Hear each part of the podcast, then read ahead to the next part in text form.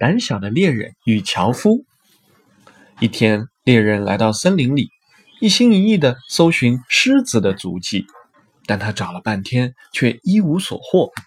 这时，迎面走来了一个樵夫，猎人便向樵夫打听有没有发现狮子的足迹。樵夫说：“我只看到一只真正的狮子。”不料，猎人顿时吓得脸色惨白，全身哆嗦，还尿了一裤子。他结结巴巴地说：“我我我只想找他的足迹，并并没有想要找真正的狮子。”